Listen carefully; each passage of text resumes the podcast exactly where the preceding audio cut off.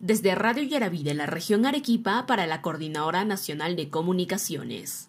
La Gerencia Regional de Salud proyecta realizar en las próximas semanas una jornada de vacunación contra la COVID-19 para rezagados en Arequipa.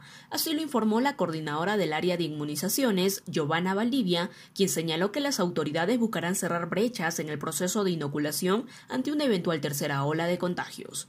En esa línea, indicó que esta programación dependerá del arribo de un nuevo lote de vacunas desde Lima, así como la evaluación que realice el sector salud. Aunque no precisó una fecha para esta jornada, la funcionaria estimó que podría realizarse en las próximas semanas. Como se recuerda, este sábado 18 y domingo 19 de septiembre se organizará un proceso de inmunización contra la COVID-19 dirigido a jóvenes de 18 a 28 años en 13 distritos urbanos de la provincia de Arequipa.